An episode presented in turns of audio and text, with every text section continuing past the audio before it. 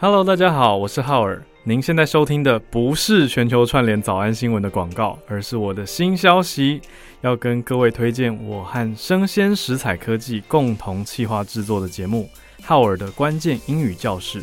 周一到周五，每天给你一个反映社会脉动的关键字，除了能知晓天下事，还有商业趋势的实用单字哦。如果你想要用轻松的方式提升英文的实力的话，每天只要九元新台币就能解锁每周四则付费内容。点选资讯栏的链接，解锁更多独家内容吧。欢迎找时间来我的关键英语教室，我们空中见。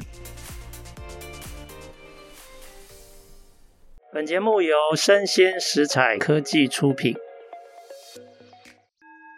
新创除了热血创意与活力，其他重点让长辈告诉你。欢迎收听《杨家长辈经》，未来的新创拼图。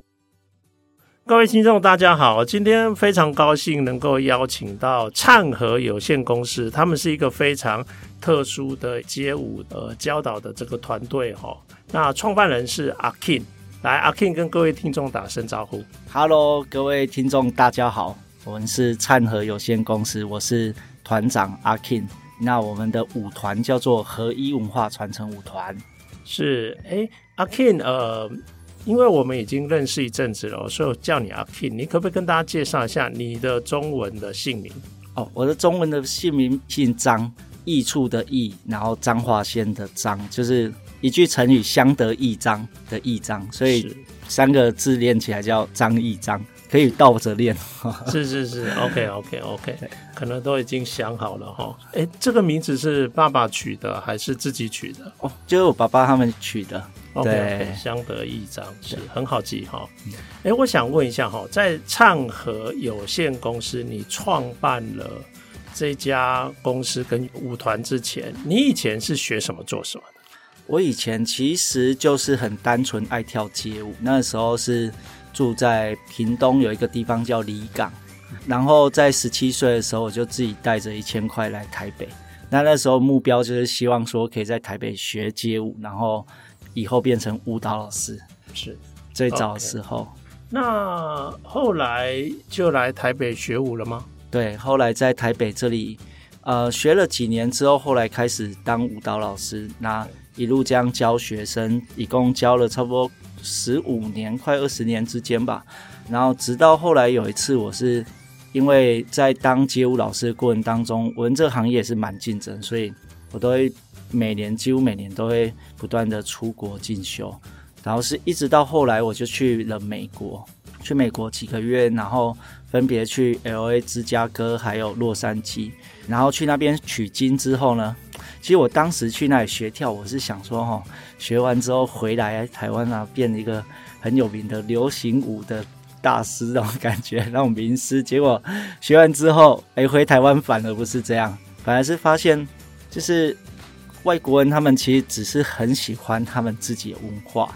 那当然，相对我在那边学到很多东西，只是给我更大的一个帮助，就是给予我不同的启发，可以透过我们自己的想法。去展现我们自己台湾的舞蹈，是了解。哎，我想好奇问一下哈，一个舞者他一定想要成为一个非常卓越的舞者嘛？嗯，甚至将来可以成为大师。是，那你又游历了很多国家去去参访哈？你觉得一个舞者卓越的舞者，他应该具备什么样的条件？嗯，第一个就是一定要自律。比如说每个礼拜规划说最少练多少个钟头的舞，而且这是工作以外，我所谓的工作是教课，这算工作；排 case、排商演，这样也算工作。就留下来给自己去做舞蹈练习的，这样才叫练舞。然后像这样的一个呃时间，每个礼拜都要规划，比如说最少要有十个钟头。然后可能一天两个钟头这样子去去练习，最少要这个区块，因为当了舞蹈老师，如果忙起来的时候，就会很容易忘记。然后要一直维持在一个不断提升的水平，就是第一点一定要自律，第二就是要广结善缘，对对，多跟不同的人交流，然后不同的国家多去认识接触，因为其实每个国家他们可能都会有不同的一些习性，然后借此也可以更大开眼界，就是说，哦，原来同样的东西，大家的一个生活的方式是不同的。嗯，对。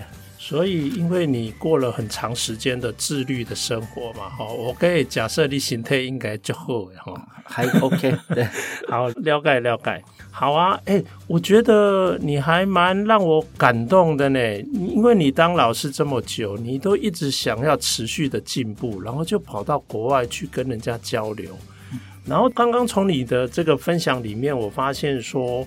好像到了美国几个月，给你不少的刺激，让你觉得，哎，其实他们从自己的热爱的舞蹈中展现对文化的热爱，嗯，那这也让你很想要用你热爱的东西来表达自己的想法。哦，哎，那我想问说，从这个开始，是不是就种下了你后来决定创业、成立公司，然后来做一些你想要做的事情？是，其实这个过程当中，呃，说出来有点可能会让人家跌破眼镜。那个时候，我后来回国嘛，从美国回来之后，我反而觉得我们台湾的东西真的很有味道，但是我说不上那是什么。后来我就想说，OK，那我把小时候。学过的八家将，在乡下在屏东学的八家将，那时候跟着出阵出了三年。那小时候因为晚上吃饱没事嘛，其实顶多就是读书写功课，那就其他时候跑去庙会。然后那时候就种下这基础。那再回到刚刚这一段，就是回国后我就想说，哎，那我们有没有办法把自己的台湾本土文化结合在街舞里面？那将会变成怎么样？对，那于是呢，经过了。整整超过一年的时间在筹备，那在筹备的过程当中啊，也历经很多的困难跟阻碍。就是说，首先是这样的一个东西想法，其实在呃表演艺术圈里边其实非常的少，因为它有关于涉及到神明的东西，所以大家就会比较担心说会有一些禁忌等等。那如果说没有学过的，那那更不敢特别去接触它这样子。所以在一开始做这件事情的时候的阻碍就是说，呃，这个东西讲了可能也没什么人相信，这也是第一点。第二就是，呃，街舞圈的人哈，我们自己圈子的人，好，那我也会担心说，因为我们平时跳街舞是很时尚 fashion，对，那这样突然一个很 local 的转换，我会不会以后都没学生？就是学生看了会害怕，就是对，觉得哇，好老土哦，怎么样之类的。那同圈子的可能一些前辈会不会觉得说我这样在乱搞这样子？那所以一开始在筹备过程当中，都是在跟心理的心魔打仗。哎，那其实这也算是一个修炼的过程，一直到最后就是团队大家都很帮忙，终于顺利的把这家将街舞的这影片拍出来。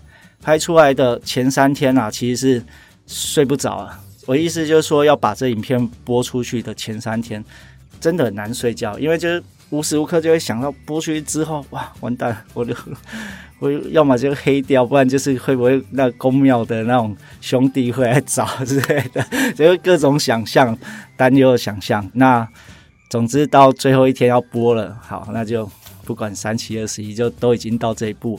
好，于是呢就把这影片播出去之后，哇，不得了，就我们舞蹈圈的前辈大家都会分享这影片，嗯，然后。以及这时候就媒体来询问说，哎，能不能做这影片的报道？然后可以，他们因为我们毕竟我们拍这影片是为了推广这样子，然后媒体也把这影片都报道出去，甚至是一些采访。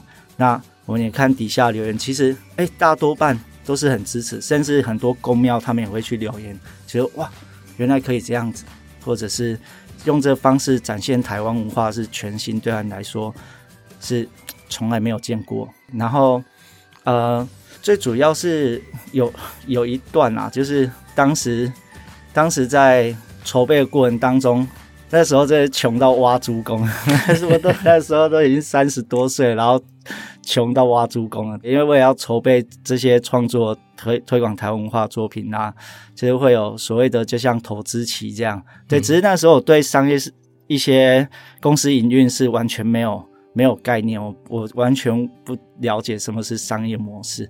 啊，更不懂什么是投资了。所以那时候，原来我在做这个投资，那这个过程当中是非常辛苦，辛苦到就是会花到自己都没钱这样子。嗯、对啊，最最后还是硬硬把这个影片完成好，然后播出去这样子。原则上大概是这样的一个过程。那影片出来之后，很奇妙的是，好很多媒体报道，那也相对的就接获很多的商演。嗯哼嗯哦，对，然后很多商演来的时候，一开始也是，哎，那怎么办？他们要我们开发票，哎，那我我能不能签收据就好？对，结果就这样。一段时间，我发现不是办法，好，那就开公司吧，然 后就开了公司。是是，是、欸，这跟很多人的这个遇到的问题都很像哈。是，哎、欸，这里我觉得有两题不一样的专业哈，一个就是你要把台湾的文化融进来。哎、欸，说起来你是开山祖师哦，哈，把八家将融进在街舞里面。啊，就有很多原创的这些东西嘛，是这个是一个专业啊。另外一个就是 经营公司、经营舞团，这个又是另外一个专业了。哈啊，我两边我我先问一下那个呃艺术创作的部分哈。嗯，诶，在街舞大家也电视上也常看到，八家将也看到。哎，你怎么样把八家将里面的什么元素，你把它选择？保留下来，然后融在街舞里面。好，这个部分要先从它的形态来做说明。就是说，以往，比如说我们同圈子的人，大家会想说，这东西都是用街舞好去融合家将来做编排。嗯，但是在我的领悟里边，因为我到某个阶段的时候，当初在研发的时候，某个阶段的时候，我突然领悟到，哎，不对，这个要用家将来跳街舞。哦，对，因为我当初灵感到这个东西的时候，那时候就是看到哇，好多八家将在跳街舞，我那时候一刹那我都以为我是不是中风？我在开玩笑，就是发神经这样。对，但是就又很切实，就因为我们舞蹈的编创，就是我们会有所谓的想象那个画面，好，想象肢体的舞蹈艺术，然后我自己又很切切的。能够去揣测说，哎，真的可以这样子表现。好，那所以回到刚这部分，就是说，他的精神就是要用，要先把八家将学起来，完整的学起来，再用这个这个身体的肢体艺术，哈，这步伐、阵法的这整个感觉去跳街舞，所以他是反过来去结合，嘿，所以他跳起来的那个感觉会让他觉得哇，有一种神味、神明的那一种。很像神明在跳舞的感觉，是。哎、欸，那我问一下哈，八家将跟街舞的话，我可能我自己的理解是，家将的动作没有街舞那么激烈。嗯，那他原本的传统服装需不需要做调整啊？需要重新设计。对，你怎么处理？可不可以跟我们分享一下？啊，在这个服装的设计上，是因为当初小时候学家将的时候，就大概。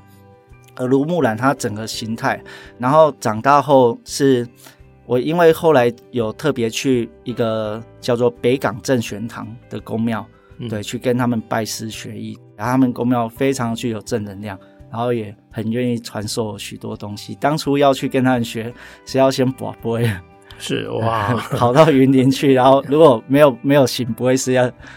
就回台北 了，对 对，看行没打理修吧，对对对对。然后后来就就是因为在接着在那边进修的时候哦，同时去观察他们现在在更新版的二点零、三点零的这种更精致的服装，然后再去思考，哎，我们街舞的服装原本好、哦、什么样的形态比较适合这样的舞蹈类型。接着就将我们街舞的这个服装适合这个家将街舞的舞蹈肢体的服装去做结合，因为街舞有穿很宽松的，也有穿窄窄的，嗯，对对对，它其实都有讲究，因为它会配合它舞蹈的肢体去做配合，对，然后接着再将这个八家将的服装里面可以运用的元素加以做结合设计。那因为我们当初找的这位设计师啊，他小时候也跳过家将，哦，啊，所以就。干得起来，这样是是是，对，OK，了解。诶，那当你呃做这样的一个创新哈，你去找舞者有没有遇到一些有趣的过程？就是有些人说啊，这我不爱跳了，这我别跳了。你怎么样找到愿意接受这样的创新的这种舞蹈的舞者？呃，首先就是我们会，我会先从我身边的学生里边去问，去找，这样就老师先要做一个这样编创，大家有兴趣的可以跟老师联络之类的，好，或者是一些认识的跳舞的伙伴，有兴趣的一起这样。然后第二个是我们会定期办甄选，然后可能外边有一些看过我们影片或者表演有兴趣的人，他们就会加入这样子，就会来参与甄选，所以我们。的团队都是因为这样子去拓展，但是我们团队呢也相对就是会不断的去创新，所以我们都有固定每一周都会有两三次的排练。对，可能这个排练不是在排商演哦，而是在做一些创新的研发。OK，是了解。那、啊、当你这个乐团的内容开始累积越来越完整了，你也有办法做商演了嘛？哈。我想请你回忆一下哈，第一次商演的时候，那些观众的反应，你有没有印象？有，对，他们是什么样的反应？他们就吓傻，吓 傻，而且是在那个什么，就是旅游展，是对啊，旅游展不只是我们自己台湾，还有其他国家的贵宾，然后看完之后，他们就觉得，哎，好特别啊，这个会不会到他们国家表演？是，哎，他们就这样在询问。哎，那商演的这一类的案子，目前呃，会是你的主要的收入吗？商演对，是公司主要收入。OK，公司的主要收入。那你还有继续在教舞嘛？对不对？当老师嘛？有，我其实到后来开始推广台湾文化，就是从美国回来之后，嗯、我就很少在教街舞了.然后几乎都是在研发这些新的想法。哦，对 okay. 所以到后来都变成说。哦，台湾很北中南各地有需要，想要找我去教课，那我再去，就是等于是外聘一位师资的概念。是了解。嘿那现在的呃舞团，它现在总共有多少呃舞者在算是你的团员这样？嗯，我们一共有十位，十位团员，是十位团员。然后我们一起配合的合作舞者，好 Okay、哦，一共有差不多，一共有六位。对，OK。哎，那我想问一下哈，我不太了解舞团的这种呃薪资，它是怎么支付？你有十个自己的团员，嗯，那你要每个月付他薪水吗？啊、呃，我们的形式都是以接案子。接表演，然后跟舞蹈教学，是。对，就是因为我呃，在今年二月份哈、哦，有开一间新的舞蹈教室。OK，好 okay, 呃，顺顺便工商时间，是是是，没问题 没问题，你说你说，对，在这个中和区的锦屏路，这里有一个地方叫秀朗桥，对，我们的舞蹈教室就开在这里，然后它离捷运站走路只要两分钟就到，然后所以原则上我们舞团的舞者都会在舞蹈教室里边授课。除了我们的神将街舞的这系列之外，也有许多流行街舞的风格。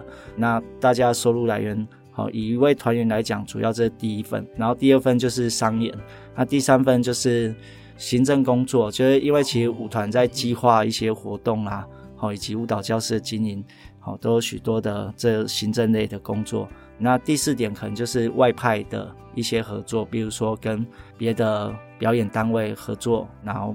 派遣我们的舞者过去做演出，这样子，好，以及就是外包一些舞蹈教学的专案，像比如说富叉叉银行，没关系，对，就是他们可能需要尾牙的一个表演，然后需要舞蹈老师这样子。是了解了解啊，如果是外部的合作的舞者，大概就是比方说合作的项目，比如说是商演的话，就按照你们呃商演的这种合作方式支付他费用。对对对，是。是哎，你们舞蹈教室这样一年下来有多少学生来学？呃，过往其实我们学生量都算是蛮稳定的，因为过往是大家都各自在外边教学经营，啊，现在是把它聚集起来，然后就同时也开一间舞蹈教室这样子。通常大概是几岁的学员？学员大概几岁？哦，对，现在现在其实街舞它已经是一种全民街舞。就是街跳舞的街，对，所以其实小朋友，然后到大人，对，像像我们房东已经哦，不好意思，我要透露他年纪，对，就是比比我大很多了哈，很多。对，这一类有没有六十岁以上的学生？哇，OK OK，好，他们还会组团呢，是是是，真的他们会组团。哎，按你这样一年下来，你大概可以接触到多少学员？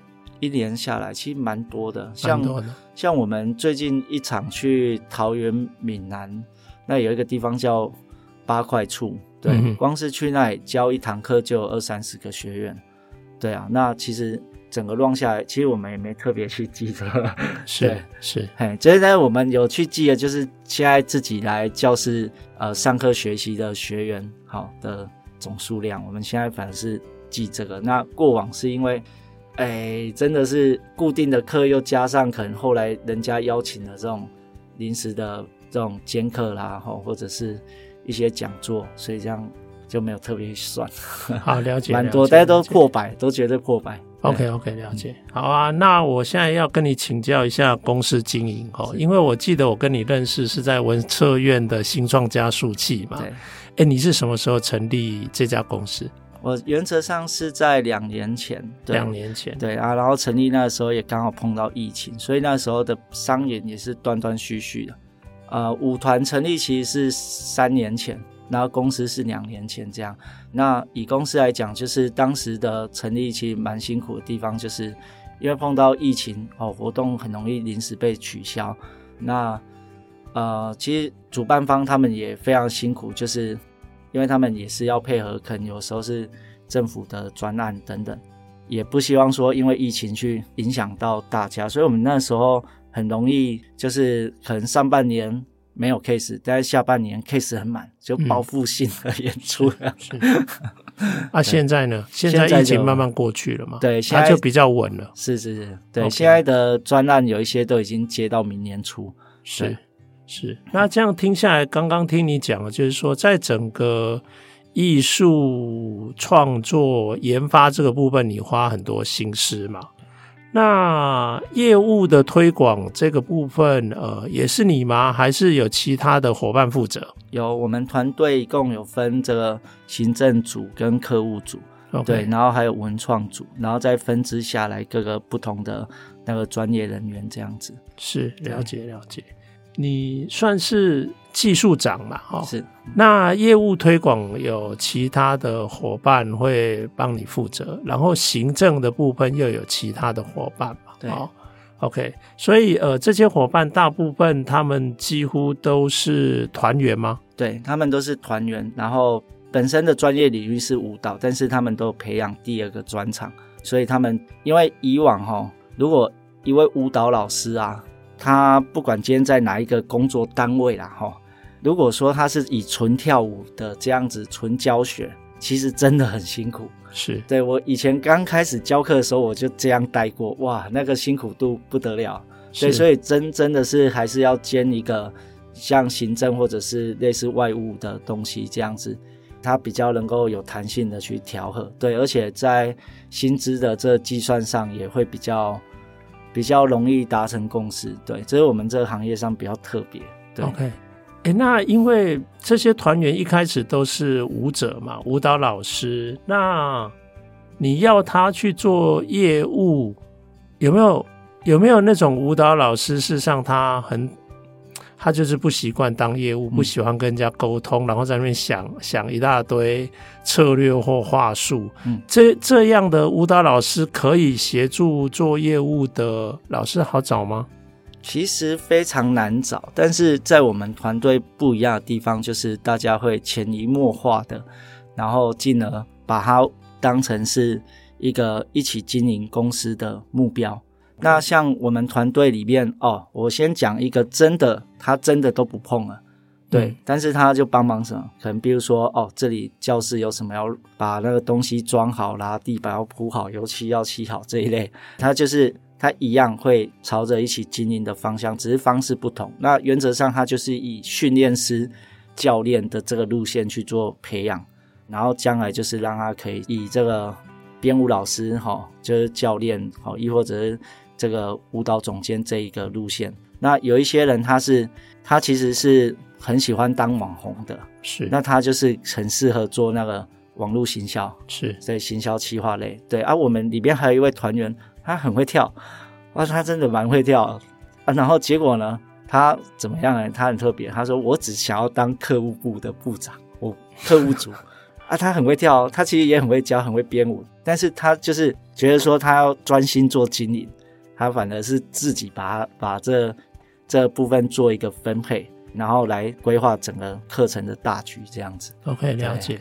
所以听起来好像，嗯，十个人的团队，其实每一个人的角色责任不太一样，但是很少有人是单一功能，大家都要兼做别的东西。哦，OK，OK，好好好，诶，那很有意思。诶，那我现在想要问哈，今天这样团队也成了吗？那你们也进入了一个新的阶段了。你对未来的想象跟目标是什么？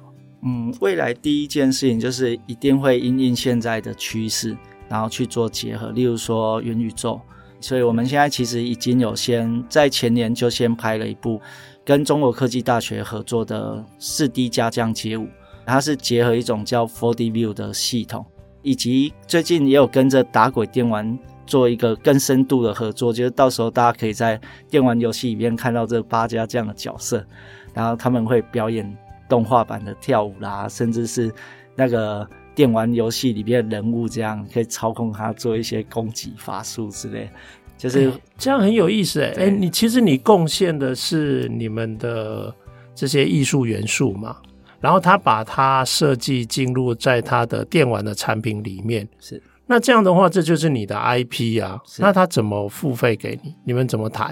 啊、呃，原则上这个部分我们都是以专案去合作，然后看发起者，因为原则上双方都有一定的那个著作权。像像那个 4D View 的影像，人家要授权的时候，哎，也都会先经过我们这边。那我们有要做任何东西的，比如说媒体报道需要的时候，我们也会跟。中国科技大学他们讲像这样子，那做合作之前就会先把这个彼此双方的权益先切开，对啊，到时候要合作的时候是一起合作。对、哦、，OK OK，所以你通常应该也需要一些法务的专业者来协助你嘛，这一类的顾问都不难找吧？有，我们其实有跳舞的朋友，他本身就已经在美国拿到律师执照。哦、OK OK OK，好好好。哎、欸，我好奇问一下你们。团平均年龄多大？平均年龄啊，三二八三十呗。哦，对对对，不到三十岁哈，所以都是年轻的团体，很棒很棒。